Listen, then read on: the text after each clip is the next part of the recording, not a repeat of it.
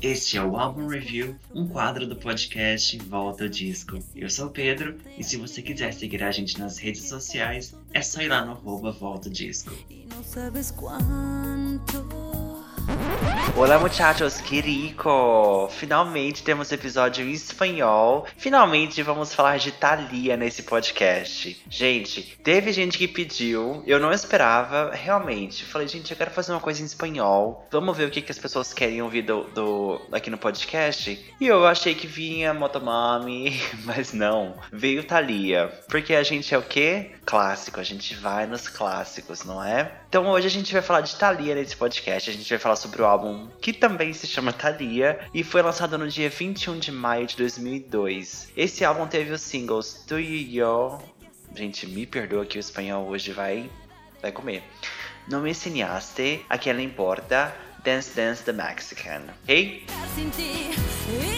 Bom, a gente teve esses singles, mas antes de entrarmos no álbum, eu posso falar um pouquinho para vocês. A gente pode conversar sobre a minha relação com a Thalia. Por quê? Porque geralmente quando eu trago um álbum aqui no podcast, é de um cantor que eu escuto já tem um tempo que alguém que eu curta. Geralmente até os álbuns que eu trago são os álbuns que eu gosto, tá? Porque isso aqui é o quê? Exatamente, uma monarquia, não é uma democracia autoritarismo aqui, tá? É o que eu curto e pronto. Mentira, brinco. Mas é, geralmente os álbuns que eu trago, não só os álbuns, mas os cantores que eu trago, são álbuns de cantores que eu gosto, que eu curto. Porém, eu tenho uma coisa que eu me diagnostiquei que se chama Síndrome de Missing Out, de perder alguma coisa, ok? O que significa isso? Significa que é que eu não suporto não conhecer as coisas. Então tem gente que tem isso com música, com livros, com filmes, e eu tenho isso com música. Ou seja, eu preciso conhecer tudo. Então, às vezes eu pego, sei lá, um, uma discografia de um cantor novo que eu conheci, ou que eu sei que existe, por exemplo, Cher, eu já fiz isso com Cher, já fiz isso com Gretchen, já fiz isso com um monte de gente. Eu escutei a discografia inteira para descobrir o que, que eu gostava. E pela primeira vez, ao invés de escutar na minha casa, sozinho, a discografia inteira de alguém, eu falei, poxa, vou levar pro podcast, vou escutar pela primeira vez e vou fazer um review desse álbum. Então, esse daqui, gente, é o, é o meu review depois de escutar pela primeira vez um álbum da Thalia. Não que eu estivesse debaixo de uma pedra e não conhecesse a Thalia. Eu conheci a Thalia quando ela lançou. Eu conheci a Thalia primeiro pelo clipe de Tu e Yo. Eu lembro que passou na televisão, mas não me pegou assim muita atenção. Mas eu lembro de escutar a Thalia intencionalmente quando ela lançou Luanda. Confirma aí pra gente. Uh, com Será Perché Ti porque Te Amo. E eu lembro que tem uma música que eu gosto nesse álbum que se chama Aventureiro. Tem, tem Paciência. Então, esse álbum eu lembro de escutar bastante. Mas eu nunca tinha pegado a discografia da Thalia para escutar. Então eu falei, poxa, eu vou começar e vou começar com um álbum que foi lançado há 20 anos atrás. Então a gente vai comemorar o aniversário do Thalia, ok? Bom, a gente pode então entrar nesse álbum. Vamos lá? Música Bom, para começar, nesse momento, 2002, nesse, nos anos 2000, no início dos anos 2000, a música latina estava sofrendo um boom enorme, com Rick Martin fazendo sucesso estrondoso nos Estados Unidos e no mundo em 99. Depois a gente veio com Shakira com Donde Estão Los Ladrones e depois nem sei se é isso o nome em espanhol, gente, me perdoa. Mas Donde Estão Los Ladrões. E depois a gente teve com o Dirty Laundry, que foi o primeiro álbum dela em inglês, em 2001. Então a música latina estava tendo um espaço muito grande no, no mainstream. Então a gente pega esse gancho para pensar na produção desse álbum, como que esse álbum foi produzido, tá? Esse álbum ele foi, é, é um grande projeto, ele foi tratado, na verdade, para ser o maior projeto dela até então. Então ele foi feito com o máximo de cuidado para ser o mais perfeito possível, e esse projeto teve um olhar atento e próximo do agora marido da da Thalia, o Tommy Montola, que era presidente da, da gravadora na época, da Sony. Ele tinha acabado de chegar nesse momento na Sony Latina, tá? Então ele estava trabalhando bem próximo. Ele que tinha experiência com Mariah Carey, com Jennifer Lopez. Ele foi trabalhar bem próximo da Thalia nesse álbum. Então, além da produção de, do Emílio Stefan, grande produtor de música latina, tiveram outros produtores envolvidos no, no projeto, produtores que já tinham trabalhado com a Jennifer Lopez, com as Destiny's Child, então também produtores que já tinham feito coisas mainstream mundial. Esse daqui, esse álbum foi o primeiro projeto crossover da Thalia, o que significa um projeto que também incluía músicas em inglês. Por quê? Porque ela queria cruzar a, a fronteira e chegar num público também, ter esse primeiro contato com um público que não fosse hispanohablante. Ok?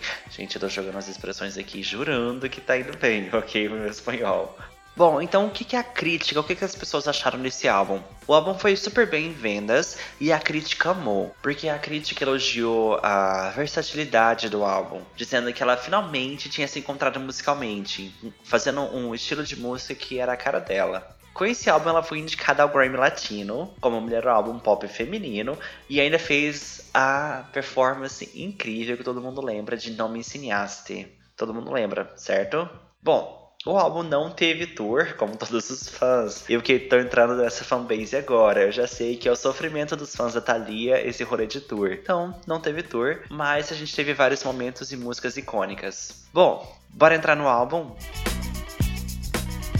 A primeira música do álbum é também o primeiro single e se chama Tu Eu. Então aqui começamos o álbum com essa que é uma das músicas que mais me trazem lembranças da Thalia. Eu acho que Tu e Eu é, é assim, muito gostosa de ouvir, é radiofônica e mostra o que é o pop latino. Tem essa diferença, é pop, mas ao mesmo tempo tem percussão, tem calor. E a Thalia aqui nessa música ela fala sobre viver o momento da paixão sem amarra, sem arrependimentos, só curtindo. A segunda música do álbum é A Ciesa Lucino.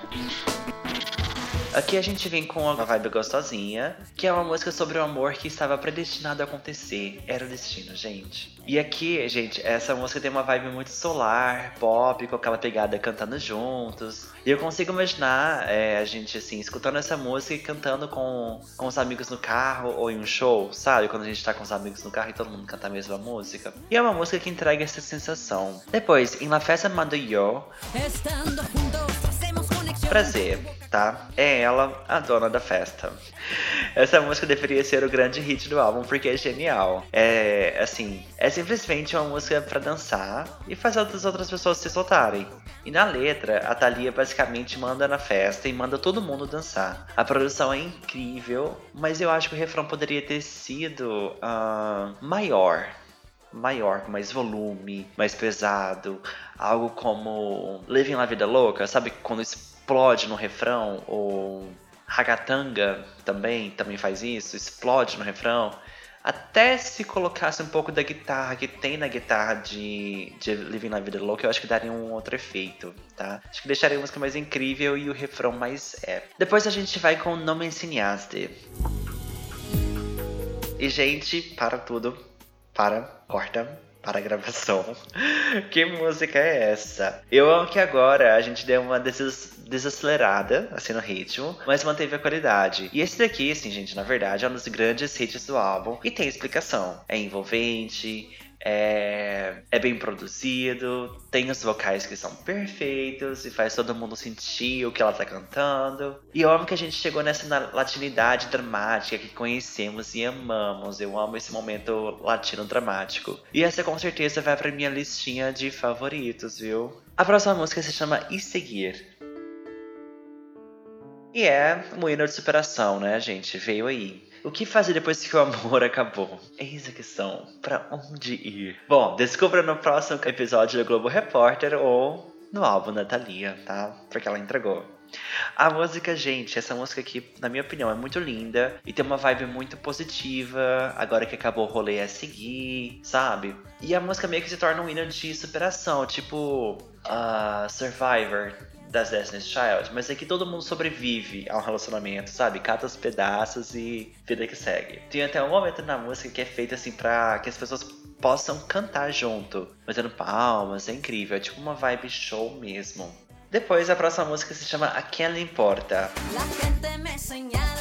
E se nem Jesus agradou todo mundo, quem é a Thalia, né? É isso que ela diz.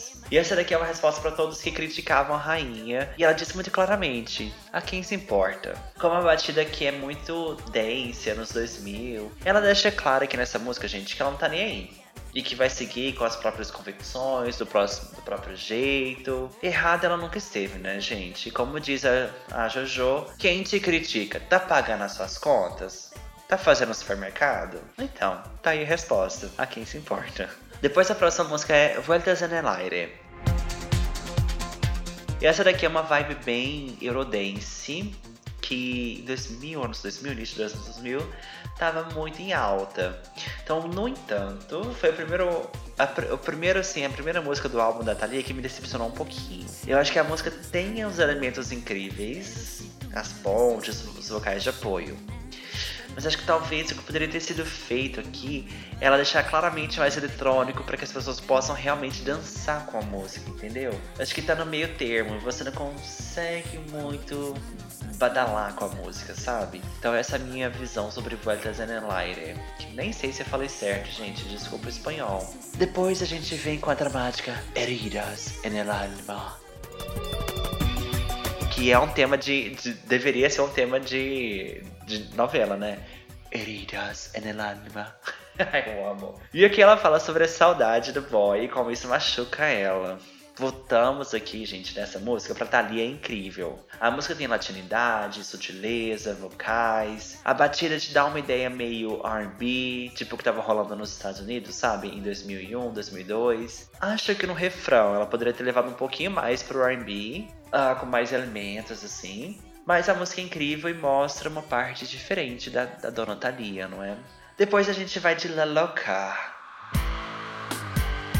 La Loca está revolta, La Loca está de volta. Eu amo. Eu falei tudo errado, mas eu amo. Gente, olha que delícia de música. É bem latina, bem solta, bem amiga sua louca. E por que, que essa música não virou um hit internacional? Gente, basicamente aqui a Thalia tá louca pelo boy e ela tá de volta, ela não tá pra brincadeira tá? E alguém, por favor, faz um revival dessa música no TikTok que eu preciso. Obrigado.